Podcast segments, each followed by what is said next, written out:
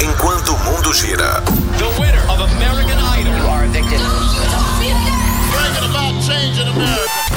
Observatório. Observatório. Economia, política, esporte, saúde, educação, cultura, tecnologia, ciência.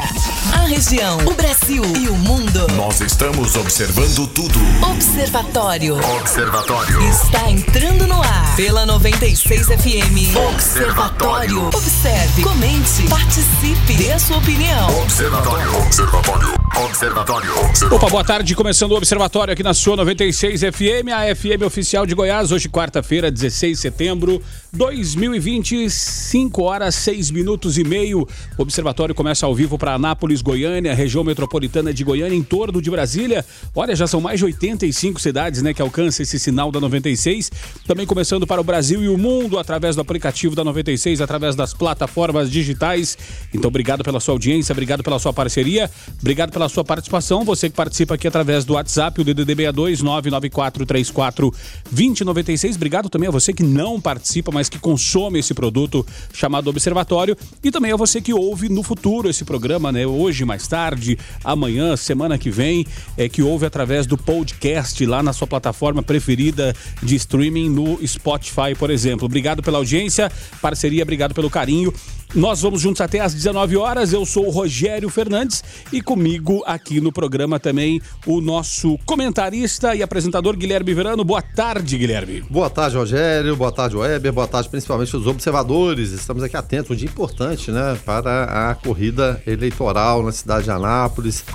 É, Antônio Roberto Gomide será candidato? Não será? A chapa também encabeçada pelo atual prefeito Roberto Naves, vai ser chancelada outra, outras já foram chanceladas, mas é claro, é assunto aí para o decorrer da programação. Sejam bem-vindos. Tá certo, deixa eu dar boa tarde também ao nosso produtor, jornalista Weber Witt. Boa tarde, Weber.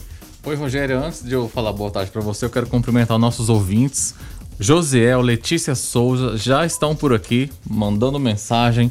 Vocês, demais ouvintes, façam como eles, já pode mandar aqui pra gente opinião. Enfim, boa tarde para você, Rogério, Verano e aos nossos queridos ouvintes. Tá certo? E você manda mensagem no WhatsApp, o DDD 62 99434 2096. As regrinhas para sua mensagem ir para o ar, né?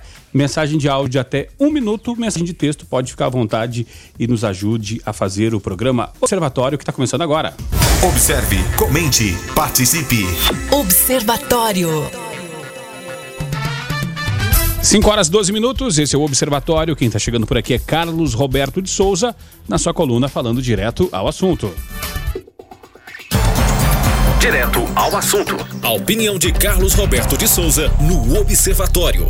Boa tarde, Carlos. Boa tarde, Rogério, Guilherme Verano, Weber Witt e a todos os observadores. É mais uma notícia aí que vai trazer um, um certo desgaste aí pro presidente. O líder dele, é, na Câmara dos Deputados, Ricardo Barros, do PP do Paraná, foi alvo e está sendo alvo de uma operação do Ministério Público Estadual do Paraná, que apura crimes de lavagem de dinheiro e corrupção para facilitar negócios no ramo de energia eólica. A operação foi confirmada em nota pelo Ministério Público Paranaense. Foram cumpridos oito mandados de busca e apreensão em Curitiba, Maringá, Paysandu e São Paulo, informou aí o Ministério Público Paranaense. Uma das fontes disse que todos os mandatos foram cumpridos em endereços ligados ao líder do governo e que a operação se refere a crimes que teriam sido cometidos no período em que Barros foi secretário de Indústria e Comércio no Paraná. Em nota, a- o Ministério Público disse o seguinte, abre aspas. As ordens judiciais expedidas pela 12ª Vara Criminal eh, da capital paranaense estão sendo cumpridas no escritório de contabilidade e em outros três endereços comerciais, onde funcionam quatro empresas, além de quatro residências. Fecha aspas. A, a investigação no Ministério Público do Paraná ela foi iniciada a partir da remessa de peças por parte do Supremo Tribunal Federal em novembro de 2019, decorrentes de colaboração premiada feita no âmbito da Operação Lava Jato. A apuração refere-se a fatos ocorridos entre 2011 e 2014. Barros se tornou líder do governo em agosto agora de 2020, após negociações de Bolsonaro com o partido do Centrão para a formação de uma base de apoio no Congresso. Procurado para falar sobre o assunto, o deputado Barros não se manifestou a respeito. Bom, é aquele caso, né? Apesar de ser somente indício e ainda não ter nada comprovado, mas são os riscos de se aproximar aí do centrão e, e, e, é difícil. E é lógico que essa aproximação aí, a oposição não iria ficar parada, obviamente, ela iria sempre correr atrás aí de destaques negativos na tentativa de prejudicar os apoiadores e enfraquecer Bolsonaro. E uma notícia como essa é óbvio que traz desgaste para o presidente. Mas é uma situação difícil. Por que, que ela é difícil? Porque o presidente precisa se articular. Como ele entrou né, muito mal no início com o Congresso, não conseguindo nada, não conseguindo nenhum avanço, ele teve que procurar outros caminhos. Né? Com o antigo líder, deputado Vitor Hugo, ele dificilmente ele correria esse risco aí de ter esse tipo de notícia negativa. Por outro lado, o, o, o seu antigo líder, ele, ele, ele, estava com dificuldade, ele não estava conseguindo avançar com os interesses do presidente. E além do que, que eu tenho certeza do, da constante pressão daí do, do, do chamado Grupo do Centrão em obter cargos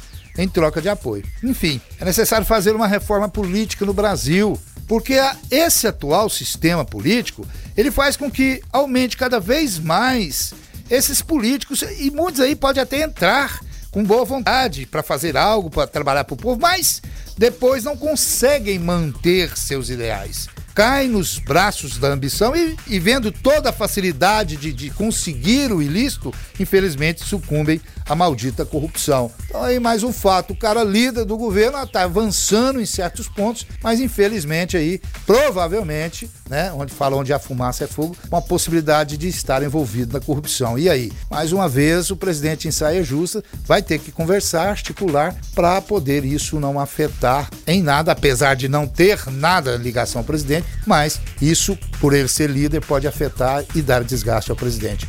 É isso. O Brasil, infelizmente, toda porta que se abre, uma surpresa diferente. Fiquem todos com Deus. Ademã que eu vou em frente de leve. Você está no Observatório da 96 FM. Observatório. O Carlos fala na sua coluna que toda porta que se abre uma surpresa diferente, tratando de governo federal, né? É, é, dos, é, essa frase do Carlos é dos mesmos criadores de que cada enxadada sai uma minhoca, né, Verano? ah, mas sai, mas sai mesmo, né? E no caso do Ricardo Barros, vai se esperar o quê? Quando você é, casa né, com o Centrão. Vai esperar isso mesmo. Qualquer escarafunchada aqui dela vai achar, achar algum problema. E aí, como é que vai ficar essa situação? Você tem um, tem um líder envolvido nesse tipo de coisa. É complicado. Já até reação, Rogério, dentro do próprio PSL. O PSL é, tem a ala que é, não é favorável ao presidente Jair Bolsonaro, mas tem uma ala bolsonarista que permanece lá. E o deputado federal, o Bibo Nunes, ele é da ala bolsonarista lá do, do PSL. Ele defendeu que Ricardo Barros, que é o líder do governo na Câmara e alvo de operação hoje, seja imediatamente afastado imediatamente afastado e sofra, é claro, os rigores da lei caso sejam comprovados os atos de corrupção dos quais é acusado. É... E ele afirmou isso aí porque disse que o compromisso do governo Bolsonaro é forte contra a corrupção e continuará sendo cada vez mais. E ele aproveitou para dar aquela alfinetada de sempre no PT, comparando os casos de corrupção do PT que foi, né, na era Lula, a gente viu Petrolão, Mensalão, aquele show de horrores. Só que, além disso aí, o que é que aconteceu hoje também? A PGR determinou a abertura de apuração preliminar sobre um caso assim, no mínimo estranho, né, que aconteceu é, no gabinete do então deputado Jair Bolsonaro, no, no, período que ele teve lá no Congresso, entre 91 e 2018, durante 27 anos, em que, extremamente, é, servidores eram demitidos um dia e recontratados no mesmo dia por um salário maior. Poderia levar àquele caso popular de rachadinha que a gente conhece, né? A, a Procuradoria, é claro, vai avaliar se há elementos que indiquem alguma irregularidade nas movimentações salariais desse, desse período que eu, falou, que, eu, que eu falei. E é bom lembrar também que exemplo que aconteceu com Michel Temer, é, com acusações, suspeitas durante o mandato, o presidente Jair Bolsonaro não pode ser investigado formalmente, porque ele está exercendo o mandato de presidente, é claro, isso aconteceu anteriormente. Não há prazo para essa análise do, do, do, caso, mas é no mínimo estranha, no mínimo muito complicada. E a gente sabe que rachadinha parece ser especialidade também da família Bolsonaro. É, e o estranho também disso tudo, o Rogério, é que essa questão, a PGR não foi acionada por nenhum partido de oposição, como seria de esperar, natural, e nem de situação. Isso denota o quê? Ou complacência com tudo, porque a maioria faz, e porque todo mundo faz, vamos fazer, e não é certo, mas todo mundo faz, e, e, e tá beleza. Então não foi por ninguém. Isso é assustador, você ter um congresso e ninguém levantar esse tipo de coisa, que evidentemente parece ter o rabo preso. E foi por um advogado que aconteceu isso. Mas é claro, é a se investigar, mas é no mínimo suspeito. E a gente não pode comparar aqui e parece que pelo nome, o diminutivo, rachadinha é um crime menor. Rachadinha, não, a rachadinha ali, né? Todo mundo faz, vereadores fazem, deputados fazem, rachadinha. E mensalão, petrolão, evidentemente movimentou bilhões, muito mais. Tem o ão, né? É, tem o ão. Mas são crimes da mesma forma. Seja da gestão Lula, PT, Dilma com petrolão, mensalão, ou seja dessa turma que tá agora com os inhas, né, os rachadinhas. São todos crimes da mesma espécie e tem que ser abominados. Agora, você ouvinte, concorda com o comentário do Carlos? Concorda com o comentário do Verano? Discorda? Tem algo a acrescentar? Algum comentário, algum ponto? Participe aí, 994-34-2096. E antes de ir para o intervalo comercial, Guilherme Verano, é, agora vai, tá? Oficialmente temos ministro da Saúde. Nesse momento, General Pazuello assume, uh, toma posse e assume como ministro da Saúde é, como diz o nosso produtor Weberwitch, choca zero pessoas, né? Olha, se fosse o futebol, eu diria, agora ele cai. É, porque deixa de ser interino, é, né? Um técnico é demitido, né? O, o, o Tite foi, é, saiu, né? É, é, o Mandetta também, anteriormente, da mesma forma, e o Pazuello assumiu. No futebol acontece muito disso, né? É um o técnico é demitido, o interino fica lá como interino o tempo todo e tá indo bem. A partir do momento que, nossa, ele tá, tá legal, vamos efetivá-lo, ele pega e sai. Mas não foi o caso do Pazuello, que ele não foi legal coisíssima nenhuma, né? Ele não é da área, não deveria estar lá, deveria ser alguém técnico. Não apareceu ninguém, eu não sei por qual motivo, né? O que seria. Mas o fato é que ele está ali, não vai mudar absolutamente nada. Simplesmente que a gente vai ter um ministro efetivo. E se era para ser efetivo, ele foi convencido, ele queria sair, queria ir para reserva, depois não vai para reserva. O que é que muda isso afinal? Mudaria seriam ações efetivas que evitassem parte né, das mais de 130 mil mortes que nós já temos. As principais notícias do Brasil e do mundo. Observatório. Observatório. 5 horas 30 minutos, esse é o Observatório aqui na sua 96 FM, a FM oficial de Goiás. Deixa eu mandar um abraço aqui para o nosso ouvinte querido, o Michael, ou Michael, agora né? Michael. né? Michael. Michael. Michael fala o seguinte: boa tarde, Observatório. Nem todos os dias participo com opiniões, mas todo dia às 17 horas estou conectado, seja dentro do carro em casa ou até mesmo no escritório estou ouvindo. Parabéns pelo programa, vocês são sensacionais, belo trabalho. Obrigado, Michel, obrigado pela, pela, pela participação, obrigado pelo carinho da mensagem. E obrigado por estar conosco né, em todas as plataformas possíveis aí. É, já ouvi casos, Guilherme Verano e Weber, de gente que escolhe a rota, atrasa um pouco no trabalho para ficar ouvindo, escolhe a rota mais longe para chegar em casa e às vezes chega em casa e fica dentro do carro é, terminando de ouvir o programa, porque às vezes vai chegar, tem que dar atenção para a família não vai conseguir ouvir o programa, né? Então, é, dá essa, essa demoradinha para poder acompanhar o programa até o final, poder fechar um assunto, enfim. E isso é legal, né, Verano? É fundamental, né, Rogério? Essa, essa carona que, que, nos dão, esse debate que existe. Às vezes a pessoa nem nunca mandou uma mensagem no WhatsApp, mas tá, tá, ligando, encontramos na rua e reconhece a nossa voz assim quase de imediato. Isso é muito importante. São manifestações de carinho, de debate, também cobranças existem da mesma forma, mas a interlocução é fundamental. E dessa forma que funciona o processo democrático. Obrigado aí, Michael, e obrigado a todo mundo que tá só escutando, de repente não tem como mandar uma mensagem, mas o nosso carinho por vocês e respeito é imenso, podem ter certeza. Tá certo, e agora é hora de falar de. Política. Relator diz que Bolsonaro autorizou a inclusão de um novo programa social no orçamento, né? O senador Márcio Bitar, do MDB do Acre, é, relator do orçamento da União para 2021, disse hoje que foi autorizado pelo presidente Jair Bolsonaro a incluir despesas com um novo programa social em seu relatório. Bitar teve uma reunião com o presidente no Palácio do Planalto e falou com a imprensa após o encontro, né? Então, Guilherme Verano, se não pode falar de Renda Brasil, o programa vai ter outro nome, mas vai ter programa? Mas tem que ter, só se o presidente Jair Bolsonaro é, bobo, não tem como. Você tem que ter esse programa social e é importante que exista, assim como é, começou lá atrás, ainda Fernando Henrique Cardoso, é, Bolsa Escola, e Bolsa Família, durante os, os governos do PT, enfim.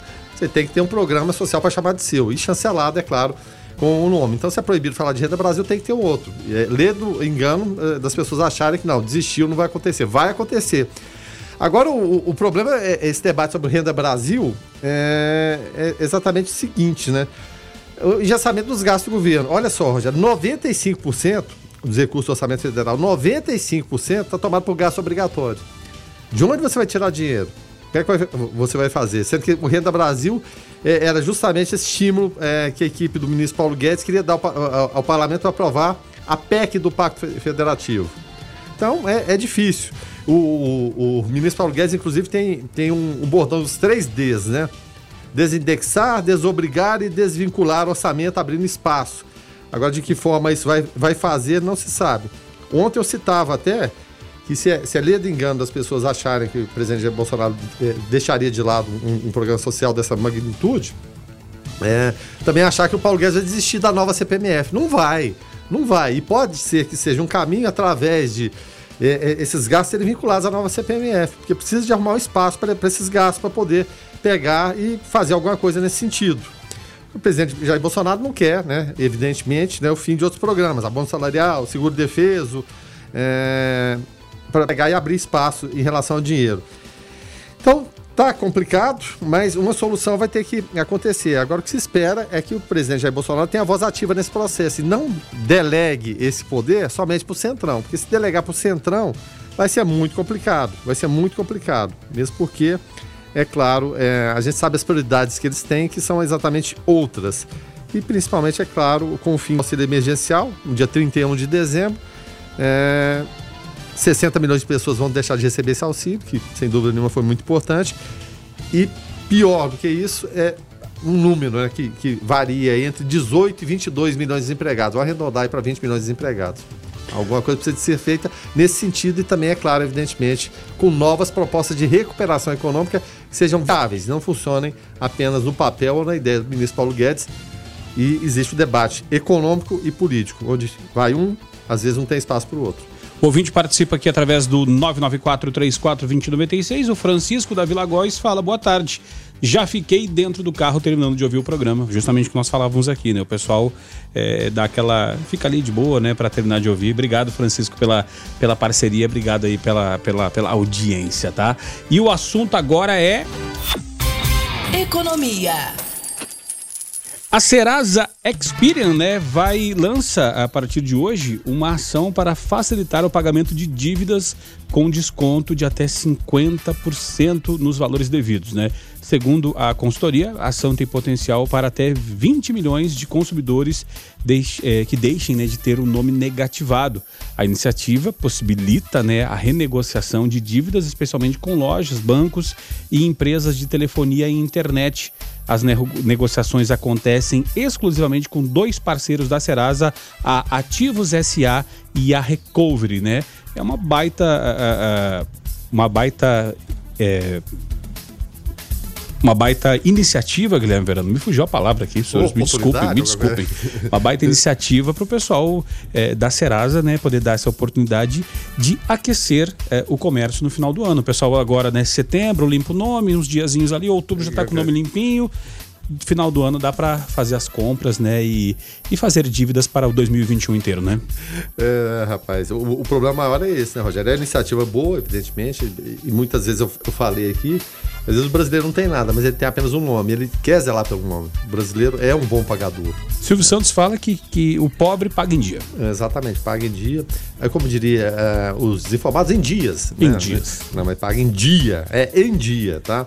Bom, é, enfim, é uma iniciativa boa, sem dúvida nenhuma. A Caixa Econômica Federal está tomando essa iniciativa também em relação aos seus, seus correntistas. É, como você falou, vai limpar, mas tem que ter juízo, minha gente, em relação, uma vez o nome limpo, você poder voltar a gastar, porque senão vira aquela bola de neve, sem fim. Vira, é, acaba virando um refis, né? Não, fazer é. depois vou fazer um refis das minhas dívidas. Não pode funcionar dessa forma. Tem que ser um gasto consciente dentro das possibilidades. E nisso aqui se insere o que a gente falou anteriormente. Você ter é, retomada de emprego, mas essa retomada virá, se ter aqui 20 milhões de desempregados, mas o número ao, ao certo não se sabe. Ter retomada do emprego, que através de investimentos, investimentos e medidas econômicas que se adequem a esse momento e sejam execuíveis, sejam viáveis. Para aí sim a pessoa, é claro, e consumir é muito bom, ninguém que está falando que não seja, evidentemente sempre é bom presentear, ser presenteado, ou presentear a si mesmo, mas só que tem que ser na medida do possível. É o primeiro passo? É, mas tem que vir junto com outras, outras ações que permitam a pessoa ter o consumo consciente, ou como diz é, o Robson Torres, não ser uma ação simplesmente consumerista. Você está no Observatório da 96 FM. Observatório. 5 horas 47 minutos, esse é o Observatório aqui na 96 FM. É, Jonathan Cavalcante ontem nos trouxe diversas, é, é, diversos cenários, né? A respeito da, da, da, da política napolina, né? Questão eleitoral municipal. Hoje é o último dia das convenções partidárias e vamos acionar agora o nosso repórter para trazer mais informações. Repórter Observatório. Jonathan Cavalcante, boa tarde, Jonathan. Mais informações. Olá, Rogério. Boa tarde para você e para todos os ouvintes do Observatório, aqui na Rádio 96.3 FM. Nesse momento estamos aqui acompanhando parte da convenção do Partido PSDB. Convenção que até então tem como pré-candidato o ex-prefeito de Anápolis, João Gomes. A informação que eu obtive com algumas pessoas aqui no local é de que João Gomes foi chamado até Brasília por Marconi para algumas conversas para definição. Então, existe a possibilidade de que é, o PT tenha como vice na chapa majoritária João Gomes, que é do PSDB, ou seja, essa aliança PT PSDB. A possibilidade, nada confirmado ainda, só terá essa confirmação de acordo com a pessoa próxima João Gomes, quando ele chegar aqui em Anápolis, que irá atualizar a todos os que estão aqui presentes nessa convenção. Muitos vereadores já passaram aqui durante a tarde de hoje para assinarem a ata da, devido à convocação para essas eleições municipais de 2020. E uma outra informação que surgiu nas próximas horas, uma informação até bem curiosa e pode ser bombástica, nesse caso for concretizado isso, é uma conversa de Antônio Roberto Gomide, que foi definido oficialmente pelo PT como pré-candidato para as eleições, né? Depois de toda essa conversa, esse período de afastamento, a Geli tinha assumido é, essa condição de pré-candidata, então Gomide poderá ter como vice Márcio Corrêa do partido MDB. É uma informação que chegou agora há pouco, que é a nossa reportagem. É claro que especulações acontecem nesse período, né? Já são as últimas horas, mas também chegou essa informação da reunião de Antônio Roberto Gomide com Daniel Vilela que é o, é o presidente estadual do partido MDB, Daniel Vilela. Conversei com ele mais cedo é, na convenção do MDB. Ele confirmou que realmente o partido estaria junto com republicanos, mas poderemos sim ter mudanças nesse cenário ainda em relação às eleições municipais neste ano de 2020. Então, essas são as informações de momento. Lembrando que mais cedo tivemos a definição do partido PSL que teve né, uma novidade. O vice será o empresário do ramo imobiliário, Marlon Moraes. Ele substituiu o publicitário Fernando Dutra na chapa majoritária do partido. É, o PSL vai com chapa única nas eleições municipais de Anápolis neste ano de 2020. O partido PDT apoia a reeleição do prefeito Roberto Naves e apresentou uma chapa com 21 nomes para vereador. O presidente do partido é o Dirceu Pereira dos Santos e acredita eleger de um a dois vereadores para a Câmara Municipal. Uma outra informação já confirmada é que José de Lima oficializou a candidatura a prefeito de Anápolis e terá vice do PTC. O vice de José de Lima é a Doris Leila Gomes dos Santos e o ex-deputado estadual vai tentar pela sexta vez ser prefeito de Anápolis. Então, é, teremos algumas novidades ainda nesse último dia de convenções é, e a expectativa principal agora é essa, de saber qual será quem será a pessoa, a vice, na chapa majoritária do Partido dos Trabalhadores. A convenção é, tem previsão de início para por volta das 19 horas e 30 minutos. Então, essas conversas e estaremos acompanhando tudo isso de perto informando aos ouvintes do programa Observatório Rogério Fernandes. Tá certo, Jonathan. Então, até às 19 horas, se porventura eh, tiver eh, o pessoal der um, F, um F5 aí atualizar essas informações, a prioridade é sua. Por gentileza, contacte aqui. Mais é, e logo, logo mais? Logo mais, Jonathan, as próximas convenções de hoje. Ah, sim, sim, vamos lá. Temos ainda algumas convenções a serem realizadas. É, deixa eu pegar a lista aqui para atualizar muito bem ao ouvinte do programa Observatório. Tem a convenção do Partido Progressistas, né, o partido do prefeito Roberto Naves, é, que está prevista para acontecer às 19 horas. é, na GO 330 em uma fazenda aqui na região de Anápolis. E a outra convenção prevista para começar logo mais às 18 horas é a convenção do Podemos, que provavelmente não terá um candidato na chapa majoritária e apoiará algum partido. Não temos essa confirmação. E uma outra convenção do Partido PROS, também agendada para as 19 horas. Então, esse é o resumo das é, oito convenções né, que serão realizadas, algumas já aconteceram, e as demais que serão concluídas ainda nesta quarta-feira, dia 16 de setembro, que é o último prazo para a homologação das candidaturas. Então, o principal foco agora é o PP já está definido, né, com o Democratas é, na chapa majoritária, a reeleição, possível reeleição do prefeito Roberto Naves juntamente com o Márcio Cândido, que é do Democratas. Essa aliança permanece nessas eleições de 2020 e agora a principal convenção aguardada é a do Partido dos Trabalhadores. Existe a, a, a possibilidade também da professora Geli ser a vice na chapa. É, outros nomes também foram colocados, então a confirmação é apenas nessa convenção e muita coisa ainda pode acontecer mesmo com esse curto prazo de tempo. 96 FM, a FM oficial de Goiás. Observe, comente, participe. Observatório.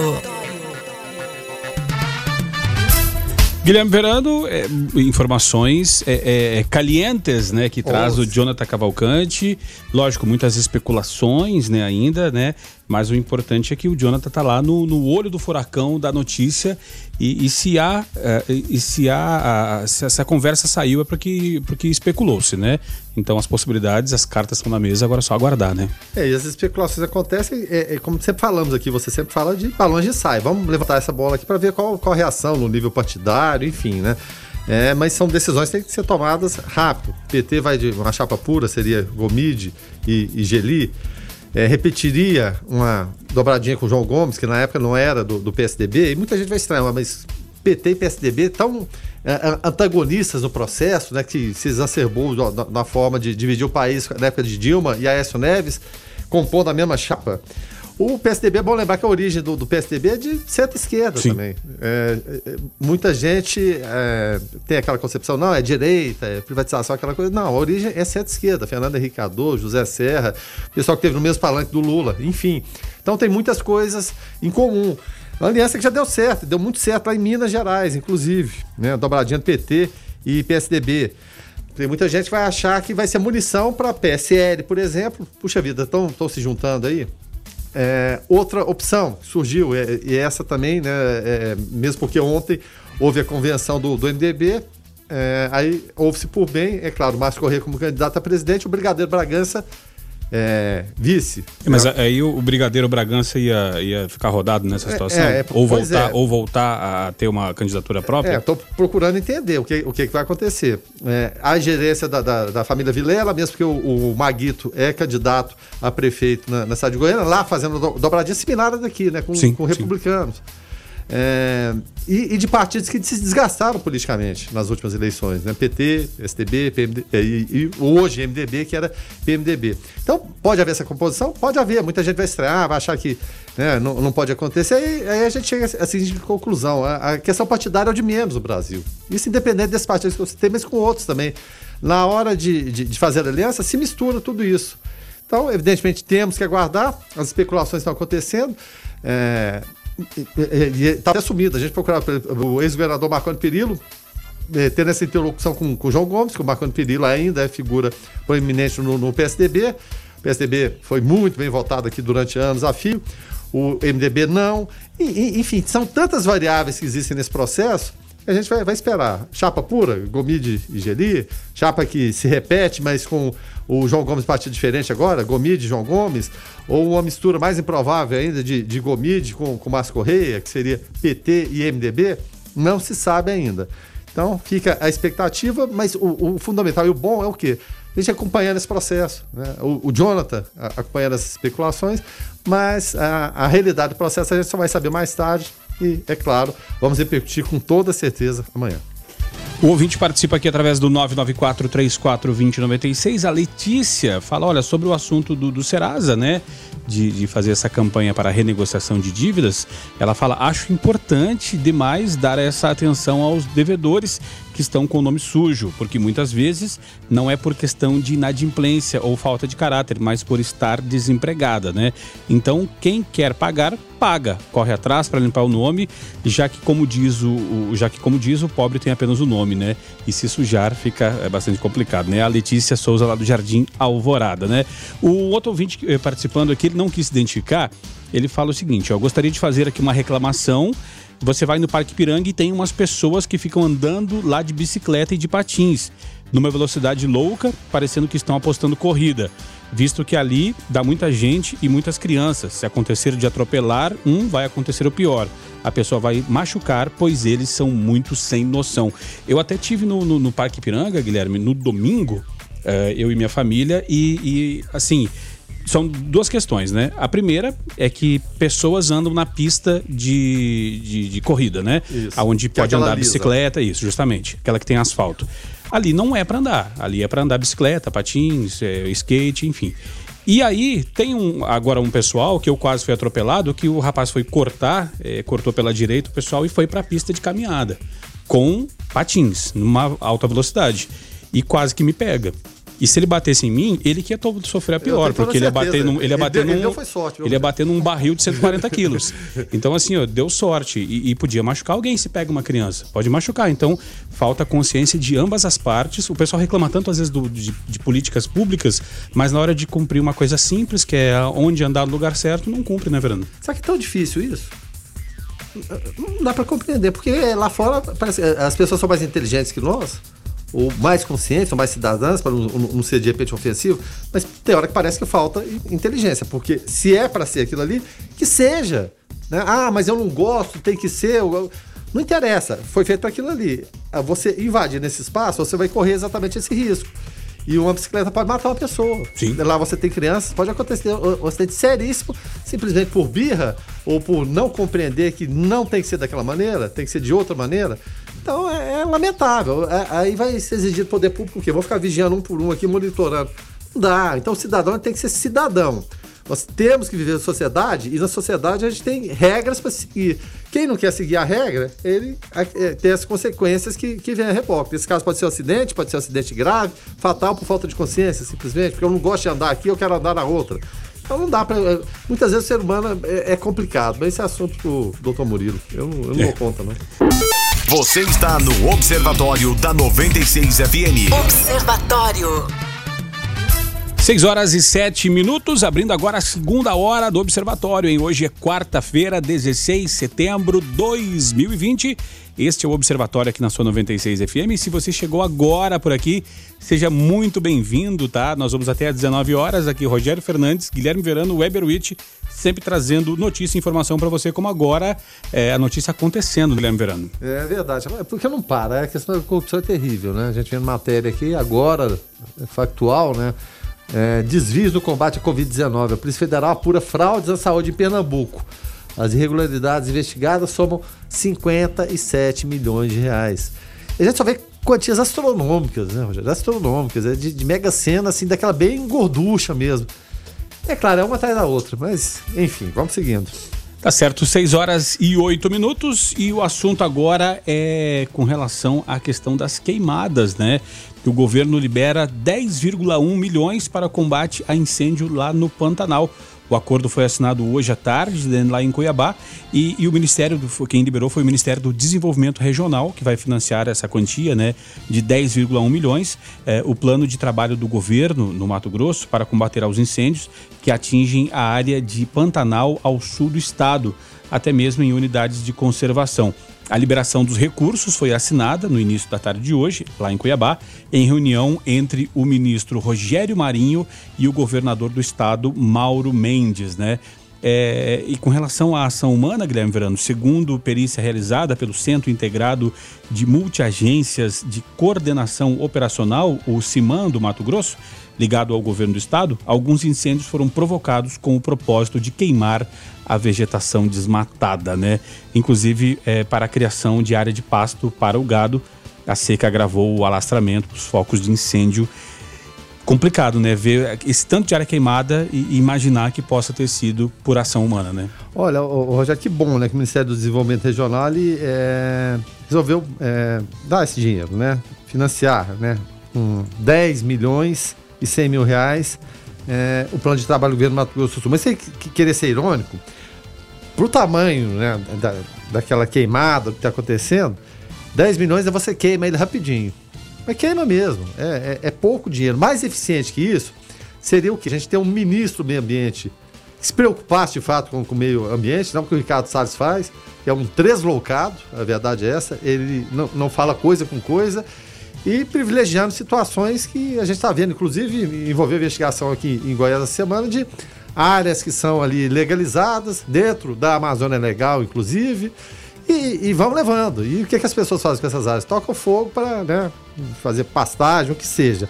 O fato é, é, que, apesar disso, alguma coisa acontece, porque cinco fazendeiros, e ainda bem que a gente tem a Polícia Federal, eles são investigados pela PF pelas queimadas, destruíram 25 mil hectares, Rogério. É muita terra, 25 mil hectares do Pantanal, inclusive área de preservação, o Santuário das Nossas Pintadas, enfim. É, lá no, no, Mato Grosso Sul, na região da Serra do Amolar, em Corumbá. É, essas queimadas elas foram foco, inclusive, da Operação Maitá, deflagrada na segunda-feira pela unidade. Durante o cumprimento de mandado de busca e apreensão, um dos fazendeiros foi preso em flagrante. O que, que ele tinha? Arma de fogo, munições e, segundo é, as investigações, Cada um dos produtores rurais é dono de uma fazenda onde foi verificado o início do fogo que destruiu parte da área de preservação ambiental. E a reboque disso aí, consequências disso aí, hoje houve outro aviso, mais um. E eu estou falando há muito tempo isso. Isso é um aviso que vem de fora. Debatemos isso com o Márcio essa semana, nas semanas anteriores falamos. Tem muito dinheiro lá fora para ser investido, mas investido em país que cuida da preservação do meio ambiente. Entendemos que, é claro, a gente precisa de desenvolvimento também, mas desenvolvimento sustentável. Da maneira que está, não funciona. O general Mourão, talvez você fale, não, não se preocupe que a gente está cuidando. Só que as pessoas lá de fora, elas veem, elas sabem o que está acontecendo, tem satélites que verificam tudo, então não adianta somente a palavra, tem que ter ações responsáveis nesse sentido. Então, acordo com a União Europeia, acordo com grandes investidores do Vale do Silício, que tem dinheiro para investir em situações aqui é, de preservação do meio ambiente podem não vir se não levarem isso a sério. E parece que não estão levando a sério. Será que vão, vão ter que esperar é, esses países falarem, ó, oh, não vamos dar dinheiro, não vamos negociar, não vamos financiar nada? Enfim, é, é uma batalha que quem perde é o Brasil, principalmente o meio ambiente. Observe, comente, participe. Observatório. E na mesma profissão, homem branco chega a ganhar mais é, que o dobro que mulher negra diz estudo, né? É, o diploma de, de, ensino superior, Verano, ainda não é capaz de garantir uma inserção justa das mulheres negras no mercado de trabalho do Brasil.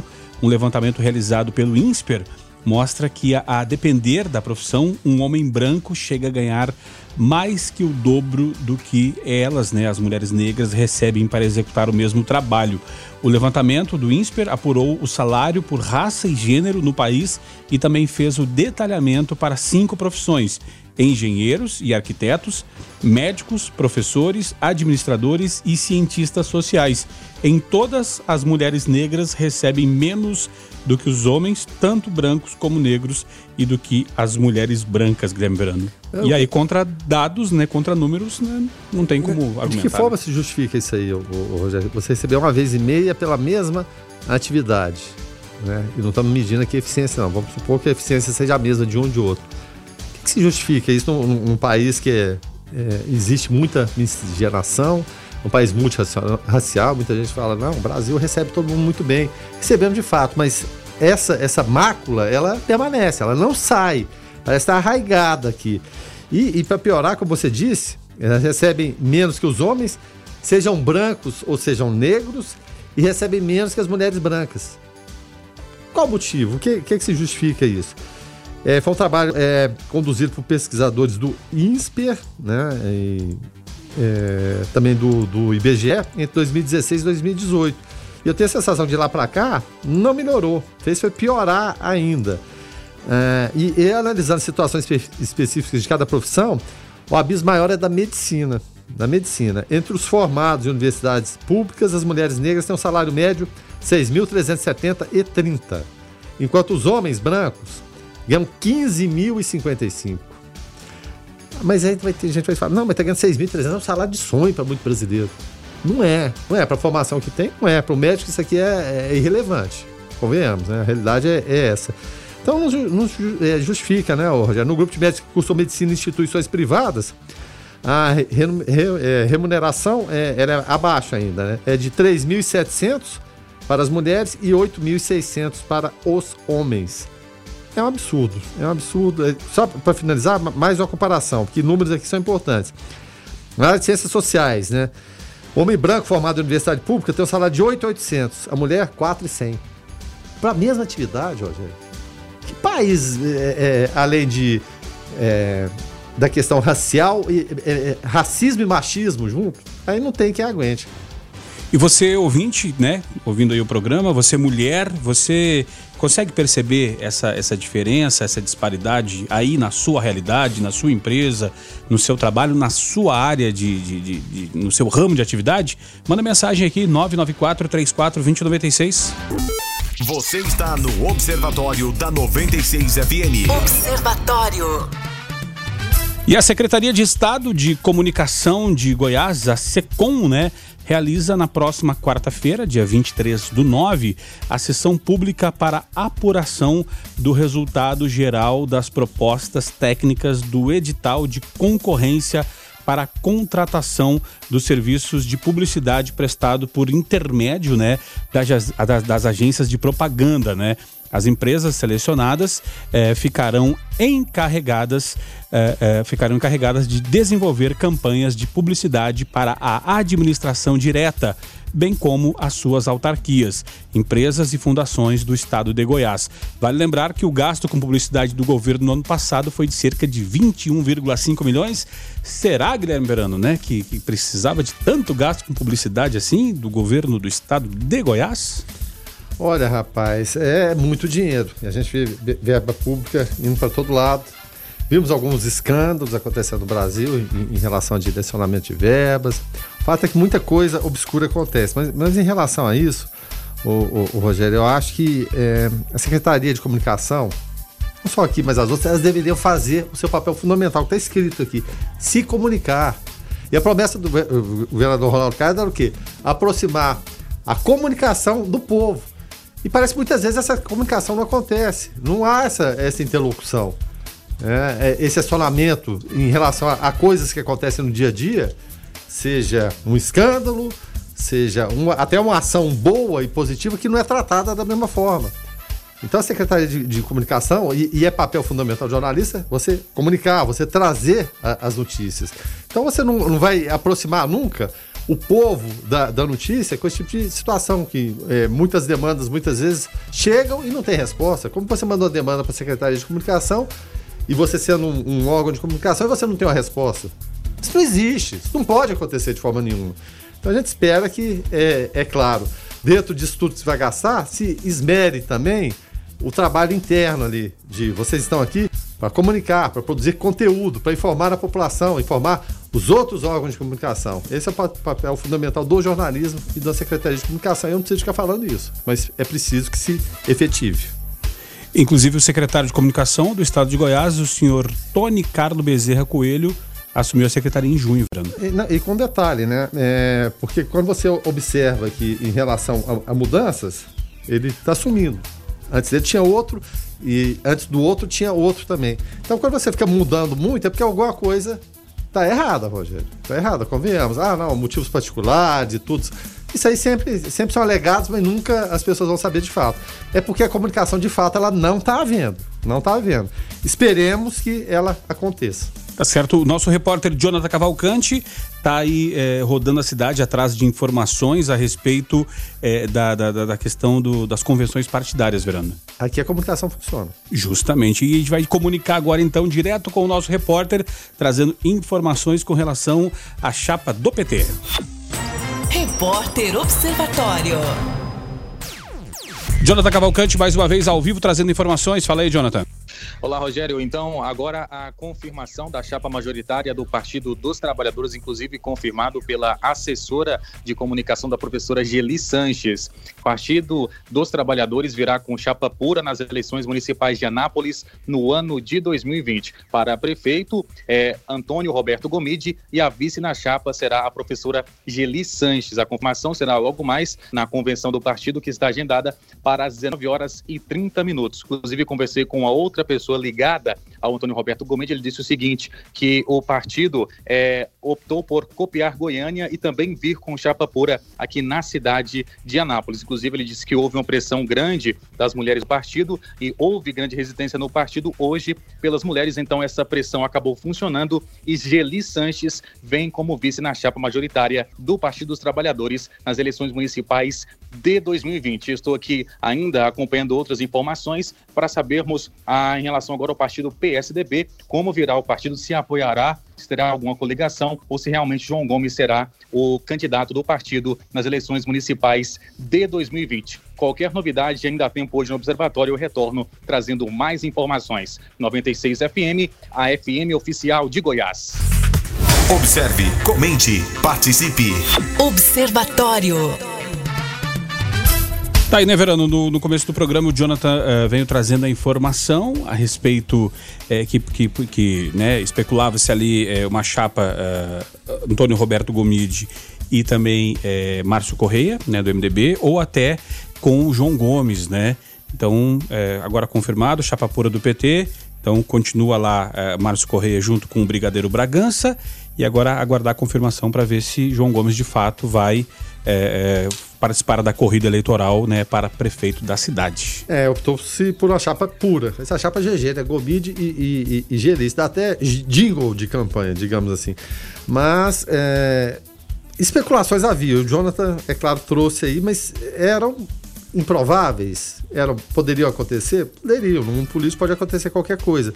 Só que acrescentariam para a candidatura, de, de fato, iria se misturar, no caso do, do Márcio, é, MDB, que tem Daniel Vilela no, no, comando, tem o pai Maguito, que é candidato a prefeito de Goiânia. Lá eles fazem parceria com republicanos. De que forma deixaria o, o brigadeiro é, Bragança?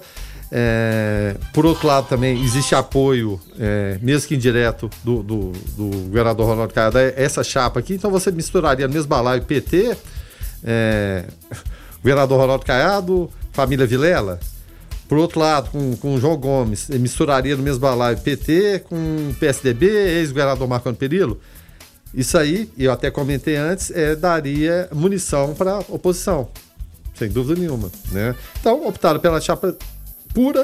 O PT precisa reconstruir toda a ideia de partido em relação ao desgaste que aconteceu com escândalos sequen em sequência, prisão do ex-presidente Lula.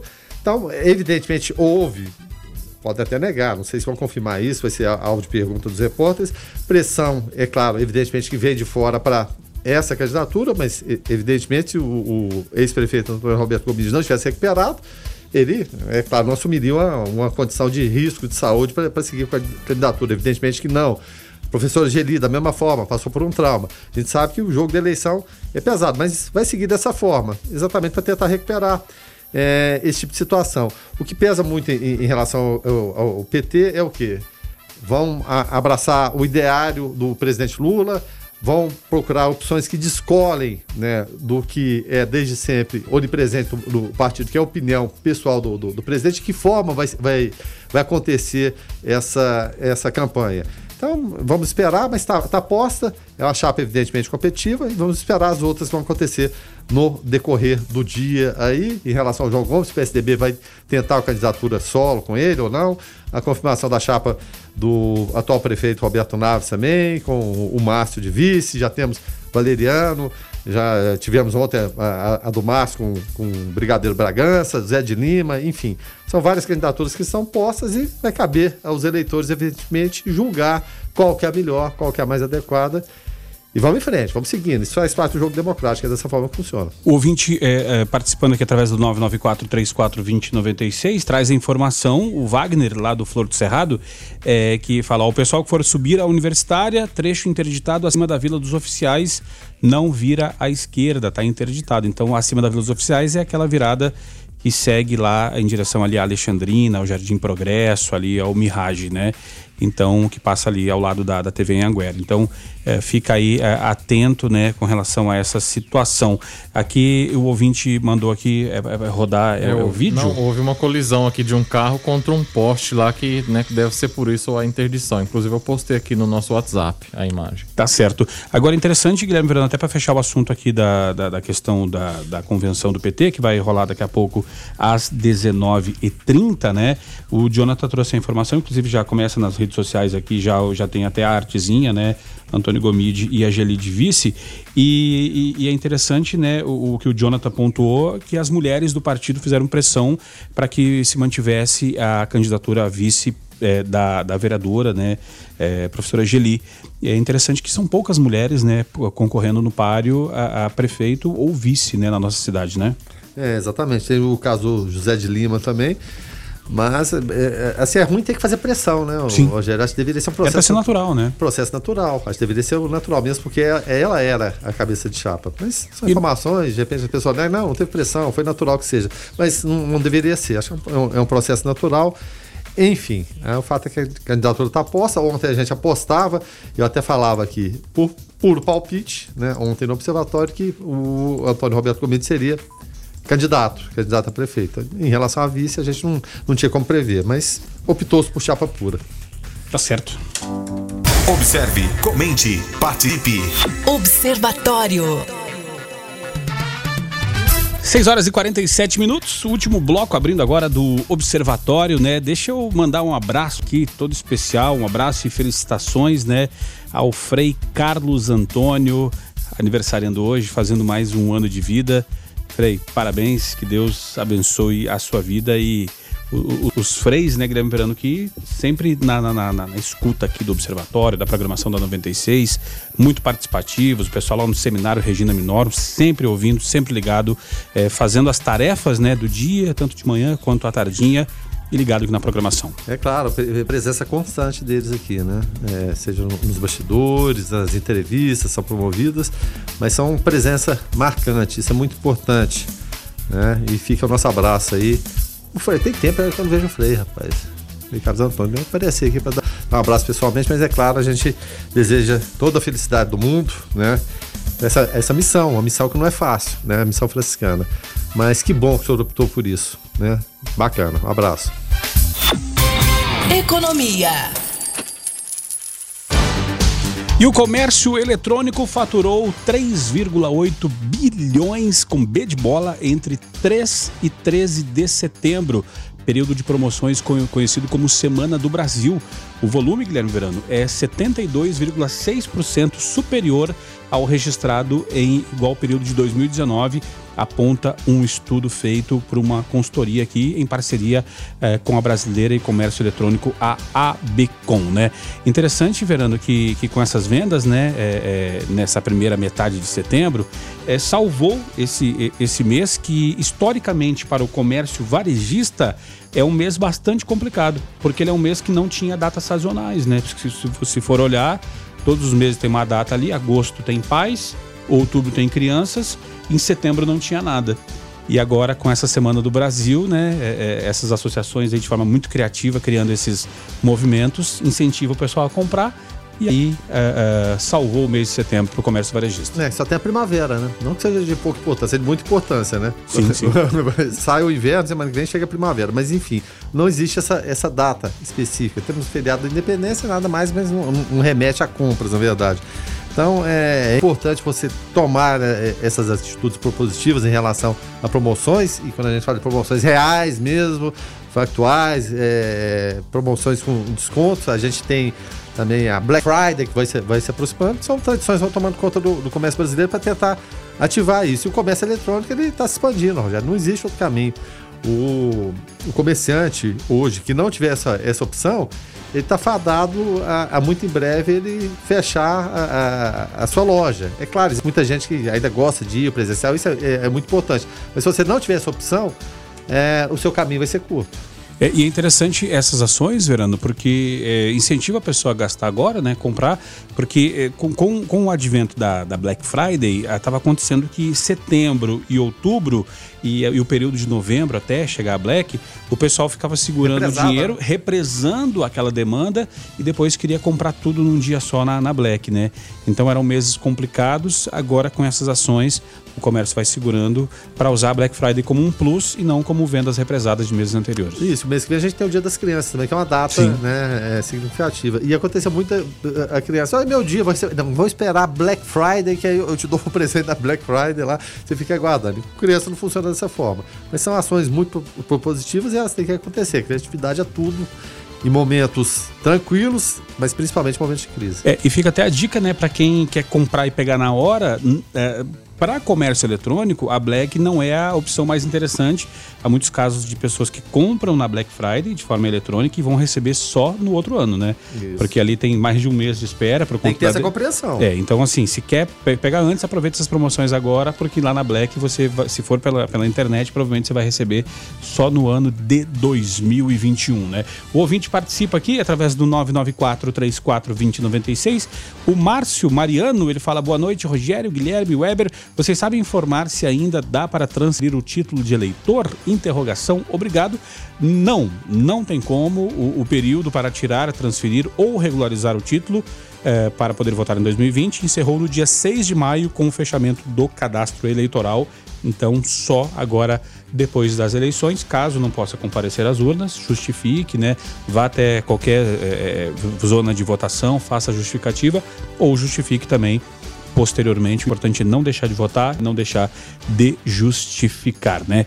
Agora, é, com relação, Guilherme, à, à, Polícia Civil de Goiás, olha que notícia é, assustadora, né? Porque a Polícia Civil de Goiás prendeu um homem de 40 anos suspeito de estuprar seis mulheres em Goiânia e senador Canedo com idades entre 19 e 49 anos.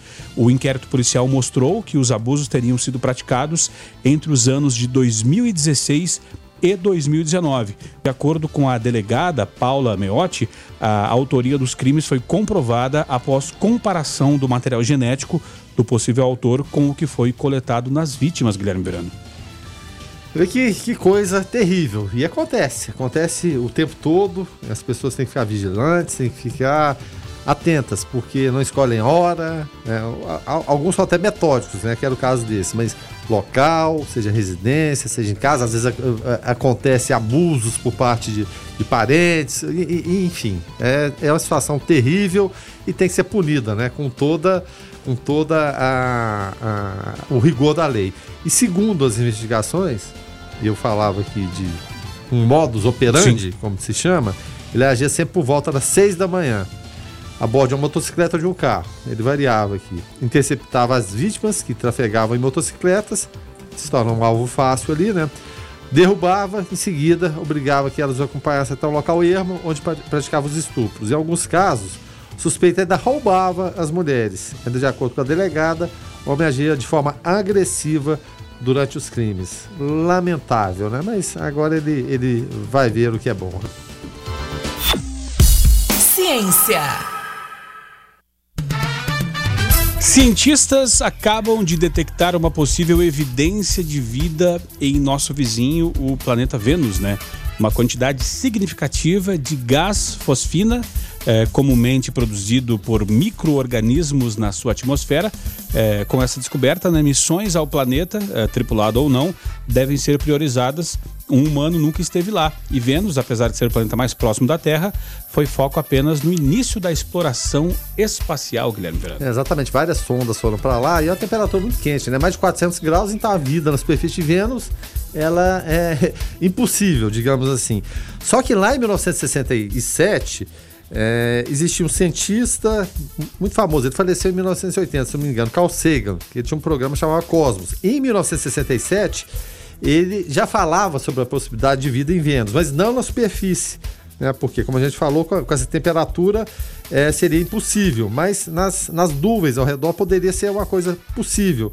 Né? Eles até imaginaram, é, e, o, e o Carlos Sagan teve a, a parceria do Morovitz, é, nessa pesquisa lá em 67 ainda, ima, imaginaram ser venusiano. Porque quando falamos de vida fora do planeta, a gente pensa em alguma coisa semelhante a gente, ou, ou aquele perfil do, do, marciano, né? O ETzinho da Explorer Net, né? exatamente aquilo. O expertinho. É, claro, mas vida é, tem várias formas, né?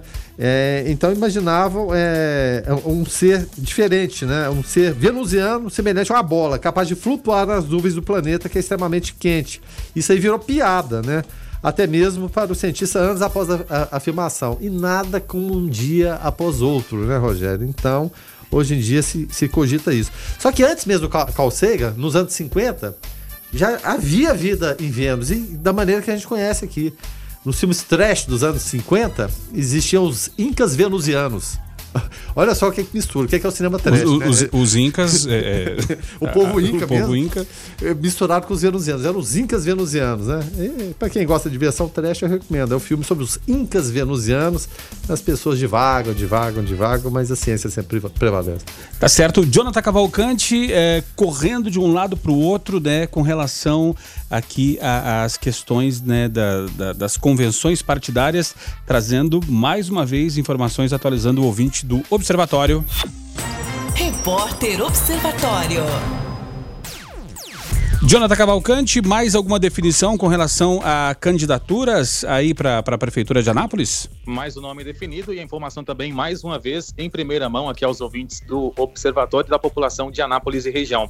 João Gomes será o candidato a prefeito pelo partido PSDB. Acabou de confirmar essa informação, conversando com alguns apoiadores políticos aqui em um escritório de advocacia no bairro Maracanãzinho. Ainda não existe a definição do partido para vice, que será uma mulher. Eu já adianto a vocês essa informação. Então, João Gomes será o candidato a prefeito pelo partido PSDB. Esteve reunido nesta é, quarta-feira em Brasília com Marconi, com outras pessoas ligadas ao partido e também existem conversas, é, mudanças no cenário, principalmente na capital Goiânia, interferiram diretamente nessa decisão municipal aqui na cidade de Anápolis. Então, mais uma informação confirmada em relação à política no ano de 2020 aqui em nossa cidade. E o ouvinte do Observatório sempre fica bem informado e com informações em primeira mão, como vocês estão acompanhando essas nesta quarta-feira, que é o último dia de convenções para a homologação das candidaturas. 96 FM, a FM oficial de Goiás. Tá certo, então, Jonathan, obrigado pela informação e, e se precisar,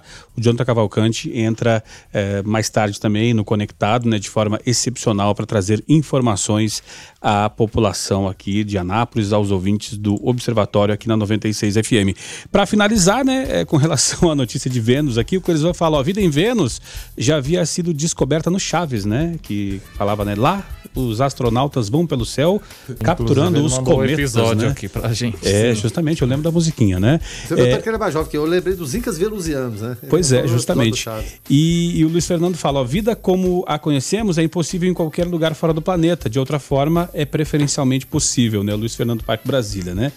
Então, tá aí. É, mas esse seria um assunto legal para a próxima segunda-feira com o nosso ufologista, doutor é, é, é Murilo, Murilo Nascente, Nascente. Né? Guilherme Verano, dito isso, então nós vamos encerrando o programa. Até amanhã. Até amanhã, é claro, agradecendo a participação de todos os ouvintes, a participação do Jonathan Cavalcante, fazendo a confirmação da candidatura de Antônio Roberto Gomide e a professora Geli como vice. E agora, é, de última hora, a confirmação é, do ex-prefeito, né, João Gomes, também como candidato do PSDB. Mas mais informações a gente percute, é claro, ao longo da programação e amanhã, pela manhã no Foco 96. Tá certo, então, Weberwitch, nosso produtor, jornalista, até amanhã. E que trabalheira que vai dar, né, essa, essa política, né, para fazer a cobertura, levar de forma, assim, em primeira mão para os ouvintes do, da 96, do Observatório, da Fundação Feijão Batista Vogel, mas é gratificante ver que a equipe tá, tá, tá unida, tá alinhada e vai ter um show da cobertura, de cobertura Exatamente. aqui nas emissoras e da Fundação. Quem ouve a Rádio 96 tem a informação antes de saírem nos portais de Anápolis. Aqui é a primeira mão de verdade. Muito obrigado aos ouvintes e até amanhã. Até porque muitos portais pegam a informação, e escutam é aqui e dão lá dizendo que é exclusivo, né? Então, Obrigado pela audiência aí, obrigado pela parceria, todo mundo que ouviu, participou, a gente ficando por aqui. Voltamos amanhã às seis da manhã no Foco 96. Na sequência tem a Gabi Moraes no Conectado. Pessoal, fiquem todos com Deus, paz e bem. Você ouviu Observatório na 96 FM. Observatório. Observatório.